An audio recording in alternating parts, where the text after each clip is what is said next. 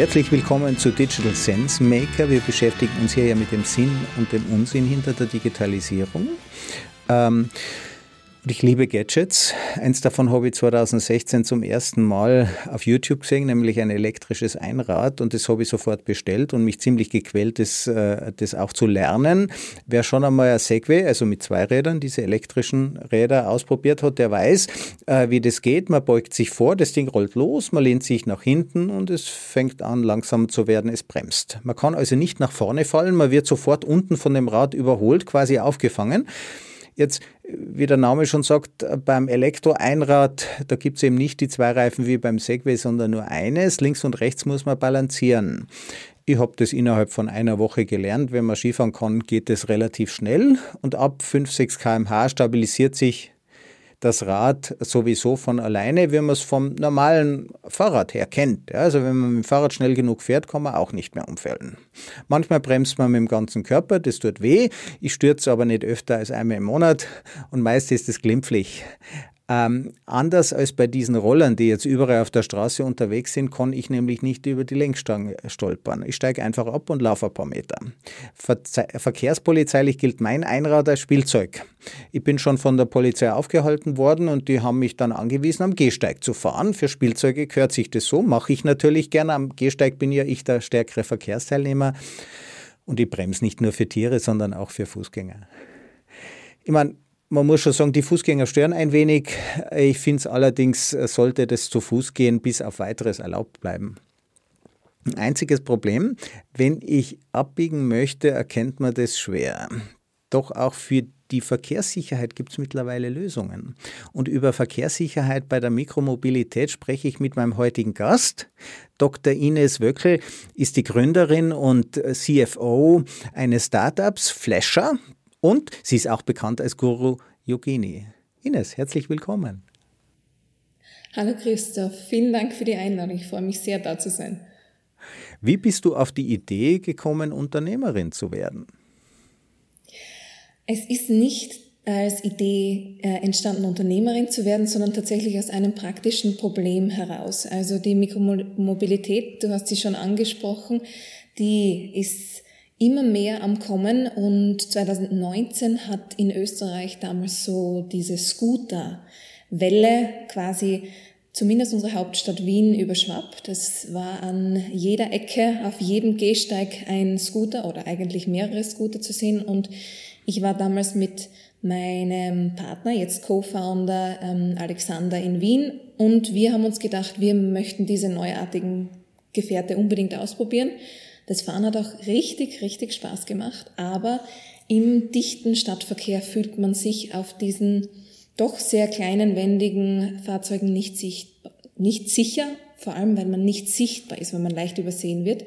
Und das größte Problem war, man konnte eigentlich kein Handzeichen geben. Und das ist im starken Fließverkehr natürlich fatal. Und aus diesem Manko ist dann eine Idee entstanden, die zum Gadget geworden ist. Also ich habe diese Roller ja auch ausprobiert äh, und die sind ja schon relativ schnell äh, und dann möchte man gern mal abbiegen ja, und dann ähm, äh, nimmt man die Hand vom Lenker, ja, und dann verliert man sofort das Gleichgewicht äh, äh, und nimmt die Hand wieder zurück. Das heißt, man kann nicht wie beim normalen Fahrrad, ja, das normale Fahrrad hat ja einen sehr breiten Lenker, das sind vielleicht 50 Zentimeter, bei so einem Roller sind es vielleicht nur noch 30 Zentimeter. Wenn man da die Hand vom Lenker nimmt, um, um anzuzeigen, dass man nach rechts abbiegen will oder nach links, würde man sofort das Gleichgewicht verlieren. Was ist jetzt da die Lösung? Genau, also unsere Lösung ist ein Set aus zwei smarten Armreifen, also Hightech-Armreifen mit High-Power-LEDs ausgestattet, die man sich ganz schnell und unkompliziert um die Oberarme schnappt. Und man aktiviert sie mit per Knopfdruck und hat dann quasi einen gestengesteuerten Blinker, ein automatisches Notfallbremslicht und eine generelle Beleuchtung direkt an den Oberarmen, also auf Augenhöhe der Autofahrer, wo sie, wo die Lichtquelle tatsächlich am besten ähm, gesehen wird. Ich habe das ja selber ausprobiert. Ja.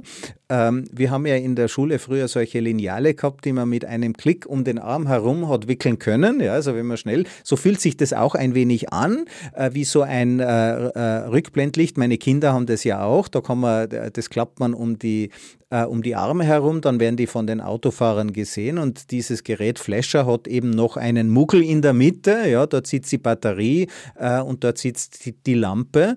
Äh, ein Blinker hast du gesagt, wie löst man denn jetzt so einen Blinker aus, wenn ich abbiegen will? Den Blinker löst man quasi mit einem Schwenk des Ellbogens aus. Das heißt, die Hände bleiben wirklich immer stabil am Lenker. Man hebt den Ellbogen schnell und dann fängt es am Arm zu blinken an.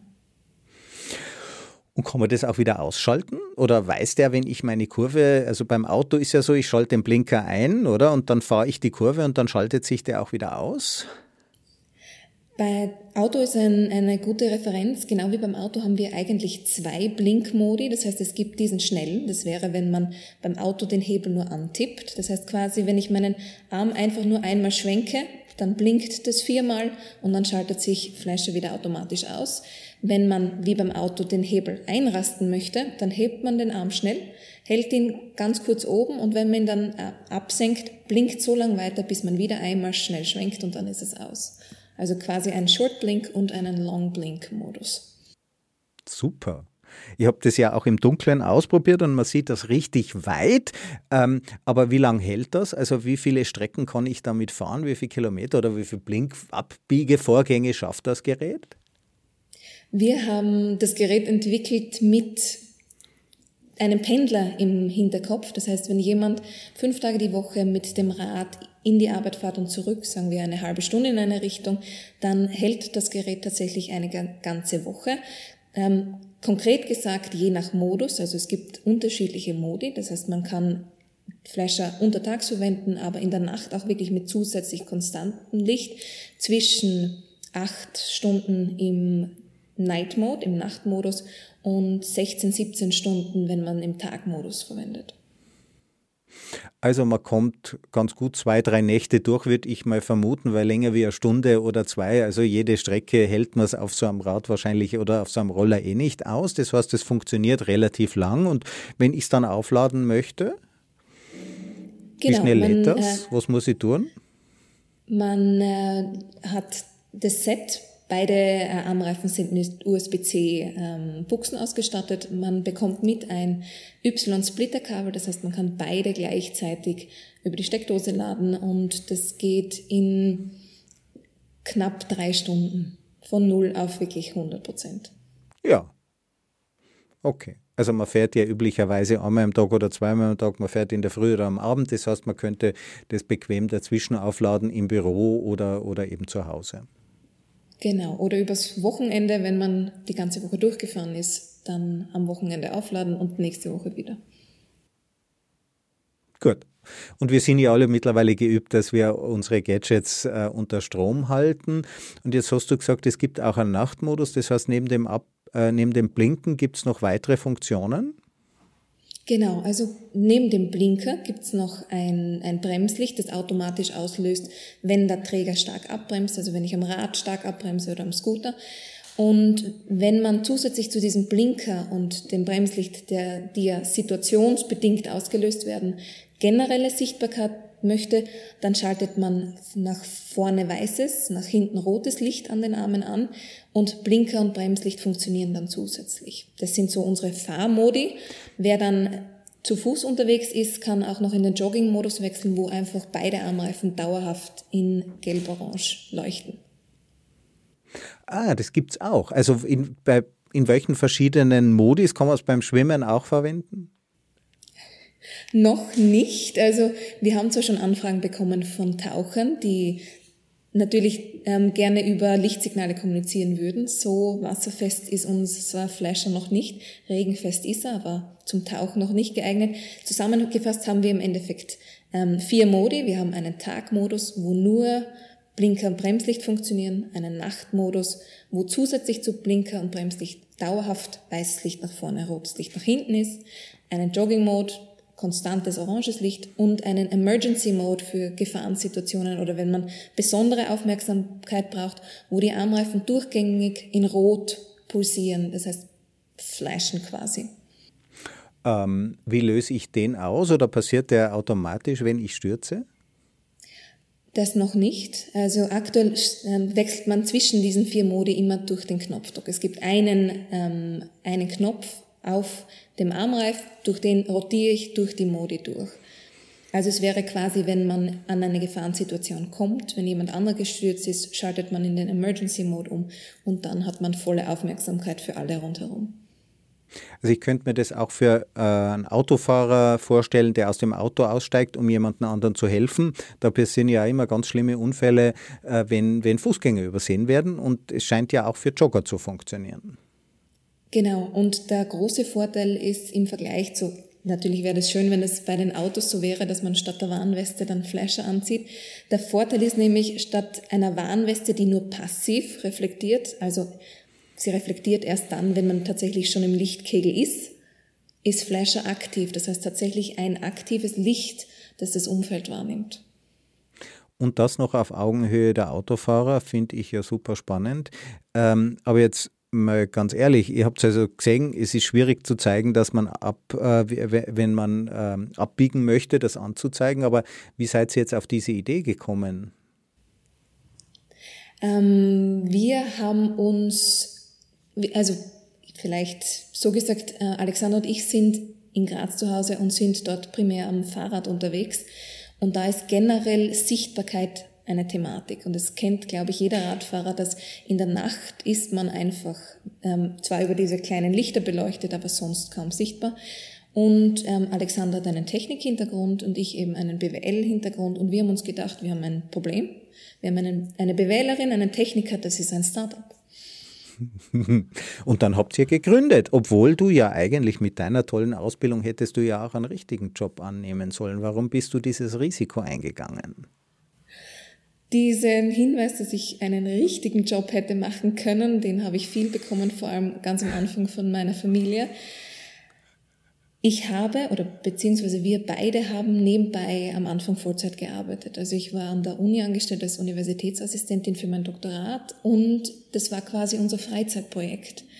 Und das Freizeitprojekt ist dann aber mit der ersten Förderung, mit den, den, den ersten Mitarbeitern gewachsen und hat quasi ähm, die Hauptrolle gefordert. Und so bin ich quasi ins Unternehmertum gerutscht. War nicht von Anfang an so geplant, aber ich fühle mich sehr wohl in der Rolle, in der ich jetzt bin.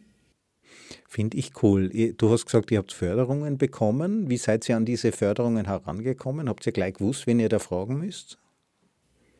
Wir waren ganz am Anfang im Hightech Inkubator Science Park Graz. Das ist eine, äh, eine Unterstützungsstelle für, jung, für frühphasige Startups inkubiert und die haben uns generell einmal die Förderbehörden näher gebracht. Der große Vorteil ist, Alexander hat in Telematik auch ähm, sein Doktorat abgeschlossen und auch ich durch, durch meine äh, Forschungskarriere quasi, wir konnten sehr gut schreiben und es hat sich natürlich bei den Förderanträgen auch als wirklich wertvolles Asset bewahrheitet. Ein Freund von mir, der äh, Martin Mössler, ist Geschäftsführer im Science Park in Graz. Ähm, wie, wie habt ihr denn dorthin gefunden überhaupt? Wir hatten also die Idee und wir haben dort eingereicht und wir sind im, ähm, in der Idea Competition unter die Top 3 gekommen und von dort dann in die Inkubation. Und so hat es so langsam seinen Lauf genommen. Also es gibt mittlerweile wirklich coole Institutionen in Österreich, in den meisten Bundesländern, wo man irgendwie relativ rasch sozusagen als Eingangs, die, die fangen einen relativ rasch und beraten einen dann auch, dass man an die richtigen Förderstellen kommt. Habt ihr auch schon österreichweite Förderungen bekommen? Ja, also da sind wir auch sehr dankbar, weil ähm, wir sind ein Hardwareprodukt. Hardwareprodukte sind am Anfang sehr kapitalintensiv umzusetzen und ohne die Förderungen, die wir bekommen hätten, hätten wir das nicht geschafft. Wir haben sowohl von der AWS, also auf nationaler Ebene, von der Austria Wirtschaftsservice Förderungen bekommen, als auch von der SFG, der Steirischen Forschungs- oder Wirtschaftsförderungsgesellschaft und auf EU-Ebene eine Horizon 2020 Förderung. Wow, in welchem Umfang ist es? Das sind ja oft ein paar hunderttausend Euro schon. Wir haben schon im mittleren sechsstelligen Bereich äh, Förderungen bekommen. Mhm. Das ist wirklich cool. Und was habt ihr jetzt das Geld natürlich gleich ausgegeben? Was habt ihr gemacht damit? Wo wird es produziert oder wie kommt man an Prototypen und so? Das Geld ist ähm, immer am besten investiert in, in Personal und das war quasi das Erste, was wir gemacht haben, ist das Team aufzustocken. Wir haben uns mehr Techniker mit an Bord ähm, geholt. Wir haben die gesamte Software intern entwickelt. Wir haben viel zur Hardware auch intern gemacht und uns da Expertise von außen dazugehört, auch dank der Fördermittel. Und dann geht man, wie du richtig sagst, ins Prototyping. Das ist ähm, auch kapitalintensiv, vor allem weil wir Gadget tut unserem Device eigentlich Unrecht. Es ist viel mehr, es ist ein Hightech-Wearable. Wir haben hochwertige Materialien, die wir da verwenden. Ähm, und das tatsächlich in Prototypen zu realisieren, war schwierig. Jetzt steht mittlerweile die Supply Chain und wir sind sehr stolz, dass wir sie selbst koordinieren. Hat auch über ein Jahr gebraucht mit ähm, sowohl meinem als auch Alexanders fast Vollzeiteinsatz nur die Supply Chain aufzubauen. Wir sind stolz, ähm, der Großteil der Wertschöpfung findet in Europa statt. Wir beziehen einen kleinen Teil aus China, aber ähm, wir haben Fertigungspartner in Österreich, in Deutschland und assemblieren in Osteuropa. Mhm. Was kommt aus China? Die Kunststoffteile kommen aus China. Die sind fast nicht kompetitiv herstellbar im europäischen Raum. Also da haben wir uns auch ähm, schlau gemacht und wir haben Teile drinnen, die nur sehr wenige ähm, wirklich Produzenten auf der Welt herstellen können. Ich würde fast sagen, wir haben den einen gefunden, der es tatsächlich kann. Und deswegen sind wir da sehr glücklich, dass wir auch aus Übersee wirklich ähm, zuverlässige Supplier haben, die hohe Qualität liefern können. Wow, finde ich cool. Ich hätte sofort auf Elektronik getippt, an das Plastik hätte ich gar nicht gedacht. Und jetzt sitzt das, äh, wir wissen ja, die Supply Chain im Moment, die globale, ist ein bisschen in Schwierigkeiten.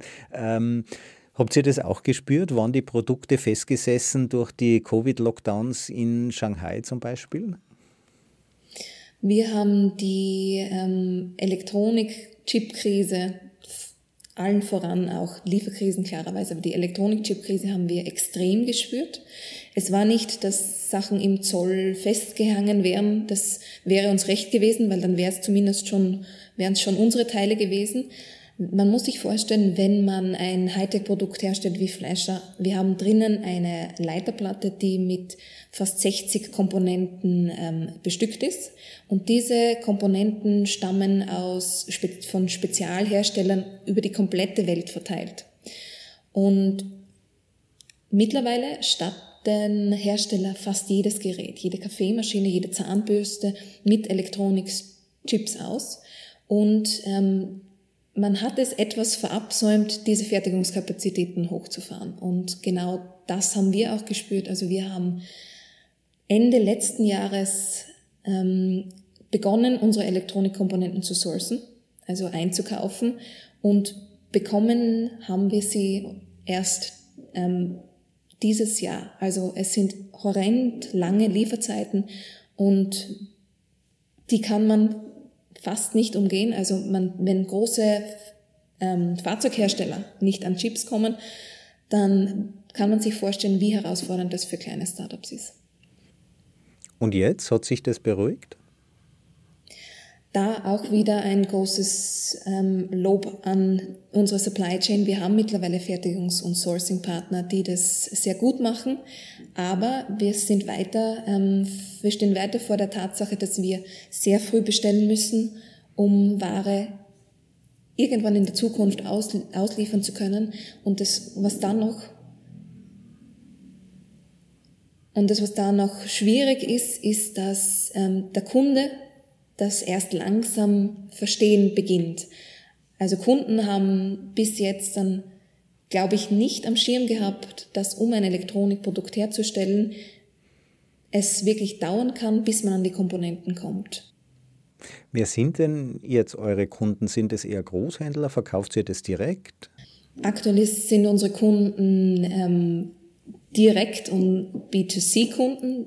Der Plan ist sehr wohl in den Einzelhandel zu gehen. Aber ähm, aktuell ist es einfacher und natürlich bleibt uns auch mehr Marge, wenn wir direkt bedienen. Also Hardware, du hast ja gesagt, Entwicklung ist sehr teuer und dann muss man noch eine teure Supply Chain bestellen. Ja, die wollen ja ihr Geld gleich äh, oft äh, und, und liefern dann vielleicht erst ein halbes Jahr später. Das heißt, ihr seid, äh, seid ihr auch auf Suche nach weiteren Investments? Wir sind in der sehr glücklichen Lage, dass wir vor kurzem Investoren gefunden haben. Wer vielleicht deutsches Fernsehen verfolgt, hat uns vor kurzem in der Startup-Show Die Höhle der Löwen gesehen. Dort haben wir ähm, sehr erfolgreich vor ähm, der fünfköpfigen Jury präsentiert und wir hatten uns viel erwartet, aber dass sich die Höhle quasi dreht und die Investoren zum Schluss um uns pitchen, das war nicht in unseren kühnsten Träumen, in, in den Möglichkeiten, die wir uns ausgemalt haben und dort haben wir tatsächlich zwei Investoren gefunden, die uns jetzt dann tatkräftig unterstützen. Wie war denn das so? Also man bewirbt sich da ja, denkt sich, vielleicht kommt man dran und dann findet man sich plötzlich in einem Fernsehstudio wieder, oder wie geht das? Der Drehtag, also mein Co-Founder und ich, wir waren zu zweit vor Ort. Das, ähm, die Studios sind in Köln und das war mitunter der anstrengendste Tag in unserem Leben. Also man geht sehr früh schon ins Studio, weil man noch nicht genau weiß, zu welchem Zeitslot man tatsächlich dann vor die Kamera treten darf. Wir waren den gesamten Tag lang angespannt, nervös. Wir sind unseren Pitch immer wieder durchgegangen, unsere Fragen, die wir vorbereitet hatten, unsere Antworten. Bis zu dem Moment, wo wir vor dieser Tür standen, die dann aufgeht, wo man zum ersten Mal die Investoren ähm, sieht. Da, zumindest bei uns war es so, man schaltet um in einen Performance-Modus. Man blendet die 30 Kamera- und Tonleute, die äh, in, zur, zur einen Seite steht, komplett aus, weil man weiß, man sitzt vor potenziellen Investoren und noch viel wichtiger, man weiß, wenn das ausgestrahlt wird, dann sehen das 2,5 Millionen Leute und das ist schon, da will man sich keine Blöße bieten. Und dann sagst du, ähm, sind, die, ähm, äh, sind die Investoren auf euch zugekommen? Genau, also man geht natürlich rein, im Hinterkopf hat man so seine Wunschlöwen und ähm, versucht so zu argumentieren, dass sich vielleicht eine Löwe mehr entscheidet oder mehr angesprochen fühlt. Im Endeffekt war es so, dass ein Löwe, den wir gar nicht am Schirm hatten ähm, oder gar nicht erwartet hatten, dass er sich für uns interessiert, das erste Angebot gemacht haben und sehr schnell ein ähm, ebenbürtiges Angebot von allen anderen Löwen dann auch gekommen ist, also alle anderen potenziellen Investoren. Und zum Schluss sind wir dann eben vor der Auswahl gestanden, mit jedem dieser Löwen einen, einen Deal eingehen zu können. Das war ein extremes Lob für unser Produkt und auch für uns als Gründer. Ich kenne das Produkt, ich habe sie auch ausprobiert, ich hätte mir nichts anderes erwartet. Jetzt habt ihr also einzelnen Investoren absagen müssen. Äh, wie viele habt ihr genommen? Wir haben ähm, quasi ein Duo genommen. Ähm, Ralf Dümmer und Carsten Marschmeier sind mit ihrer kombinierten Vertriebs-, Marketing-, Expertise genau das, was wir brauchen, um in diesem schwierigen Umfeld ein Elektronikprodukt skalieren, nicht nur skalieren zu können, sondern tatsächlich auch in die Haushalte zu bringen. Also dann eben auch diesen Schritt in den Einzelhandel zu schaffen und ähm, zu internationalisieren. Das ist das Duo. Wir hatten uns getrennt, überlegt, dass die ganz gut passen würden. Also entweder der eine oder der andere, die tatsächlich im Bündel zu bekommen, war, sagen wir es mal so, das Beste, was uns in dem Format hätte passieren können. Ihr habt jetzt zum ersten Mal Profi-Investoren an Bord, nehme ich an. Wie ist denn das so? Also nicht an Bord, im Nacken muss man eigentlich sagen, oder? Im Nacken wirkt so von oben herab. Ich glaube, es ist unterstützend im Rücken. Das ist, ist die richtige Formulierung. Sie wissen bei uns, dass wir sehr fähig sind. Sonst hätten wir es nicht alleine so weit geschafft, wirklich eine skalierbare Supply Chain, ein Produkt fertig zu entwickeln aber es ist, ähm, wir waren davor zu zweit als Gründer. Da kann man sich das schneller ausschnapsen. Jetzt dann hat man doch jemanden im Hintergrund, der ähm, Argumentationen braucht und ist ein neues Umfeld, aber wir lieben neue Herausforderungen und wir lernen gern dazu. Also wir haben aktuell unsere ersten Erfahrungen mit wirklich großen Investoren und es macht Spaß. Okay. Das heißt, es gibt jetzt komplexere Entscheidungsfindungsprozesse. Ihr ähm, müsst eure Entscheidungen präsentieren äh, und, und ihr stimmt dann miteinander ab. Genau, also im ähm, ganz stark operativen Geschäft sind die Investoren nicht involviert. Wenn es um äh, große strategische Entscheidungen geht, die zukünftig dann anstehen werden, in welche Länder man als erster wirklich großflächig internationalisiert, ähm, dann ist das auf jeden Fall was, was man mit den Investoren bespricht, weil man natürlich dort auch auf Netzwerke trifft, die sie aktivieren können. Das Tagesgeschäft bleibt weiter bei Alexander und mir und unserem Team und das schaffen wir ganz gut. Wie schaut jetzt so, man, es hat ja offensichtlich das, was in den letzten Wochen und Monaten passiert ist, eure Prognosen übertroffen, aber wie schaut denn für euch so die Zukunft aus? Geht es um die Weltherrschaft?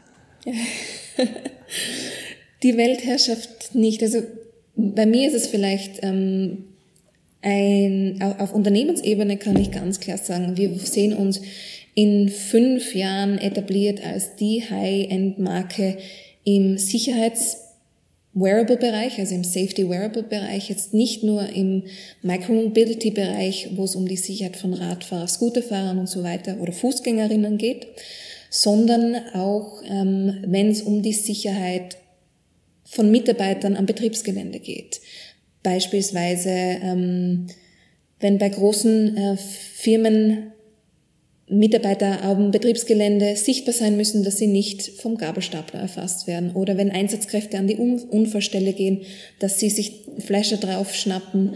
Und du, dadurch, dass unsere ähm, Wearables ähm, Kommunikation nach außen können, das heißt, man kann mit anderen Geräten, man kann theoretisch mit Fahrzeugen kommunizieren, sehen wir uns da auch ganz stark im, ähm, im Bereich ähm, Wearable to Vehicle oder Vehicle to Device Kommunikation. Da haben wir viele, viele Ansatzpunkte, wo wir wirklich Sicherheit durch Sichtbarkeit mit unserer Hightech-Lösung schaffen können.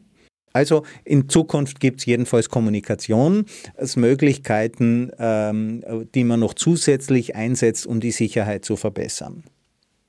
Genau, dass man eben mit Fahrzeugen kommunizieren kann.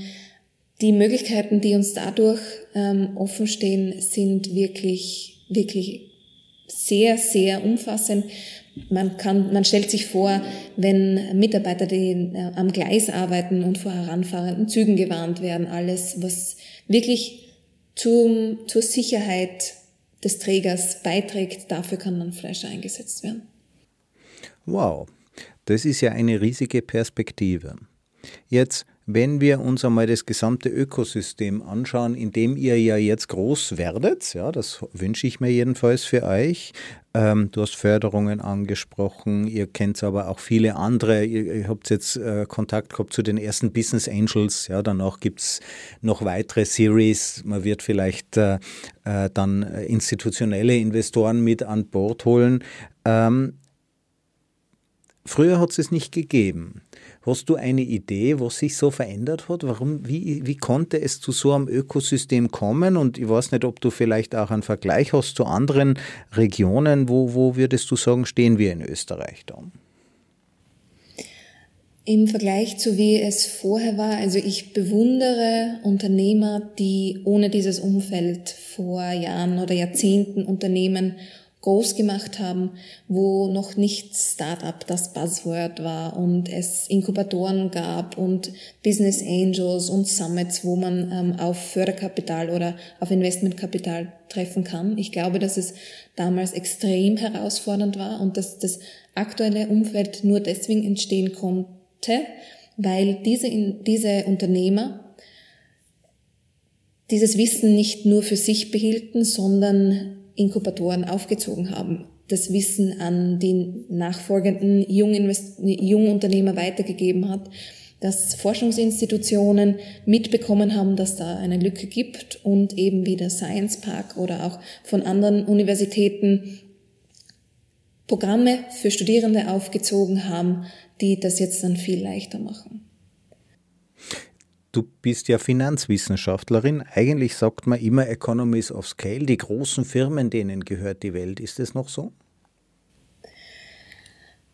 Zu einem gewissen Punkt glaube ich tatsächlich ja. Also als ähm, Hardware-Unternehmen merken wir ganz stark, Economies of Scale spielt eine Rolle. Das, wir können uns noch sehr, so sehr wünschen, dass es nicht der Fall ist. Aber ähm, im Einkauf, wer nicht in großen Mengen bestellt, geht unter, wird nicht berücksichtigt, vor allem wenn das Umfeld schwierig ist. Trotzdem, ähm, was man nicht vergessen darf, ist, sind Nischenlösungen. Also ähm, kleine Bereiche, für die sich große Unternehmen nicht äh, interessieren, können durchaus auch sehr lukrativ sein. Aber um ein ganz großer Player zu werden, glaube ich, braucht man diese Economies of Scale, vor allem wenn man im Hardware-Business ist. Mhm. Jetzt für dich selber. Du bist jetzt Unternehmerin geworden, du hast ein erfolgreiches Studium äh, abgeschlossen, äh, du hast promoviert. Äh, wie schaut denn für dich persönlich die Perspektive aus? Wirst du, siehst du dich in 20 Jahren an der Spitze eines Weltkonzerns? Siehst du dich als Yogalehrerin? Eher ersteres tatsächlich. Also in, in meiner Vision sehe ich mich sehr wohl als vielleicht Serial Entrepreneur, ähm, auch als, als Investorin. Das wäre mir wirklich ein Anliegen, dass das ganze Wissen, das ich jetzt dann aufbaue und ähm, noch weiter aufbauen darf, hoffentlich auch weitergeben kann an andere Startups, in denen, in denen ich Potenzial sehe. Aber die, der Gedanke, an der Spitze eines Weltkonzerns zu sitzen, ist tatsächlich was, was schon sehr verlockend klingt und wo ich mich, glaube glaub ich, sehr wohlfühlen würde. Ines, ein sehr spannendes Gespräch. Ich wünsche euch äh, sehr, sehr viel Erfolg. Wir haben uns ja wirklich angeschaut, die Schwierigkeiten in, in einem Bereich zu sein, wo es um Hardware geht und um Software, um diese Dinge miteinander zu kombinieren in einem Umfeld, wo eben riesige Weltkonzerne aktiv sind und trotzdem ein Unternehmen aus Österreich im Moment so einen guten Weg gefunden hat. Ines, vielen herzlichen Dank. Vielen Dank, Christoph. Danke für die Einladung. Gerne.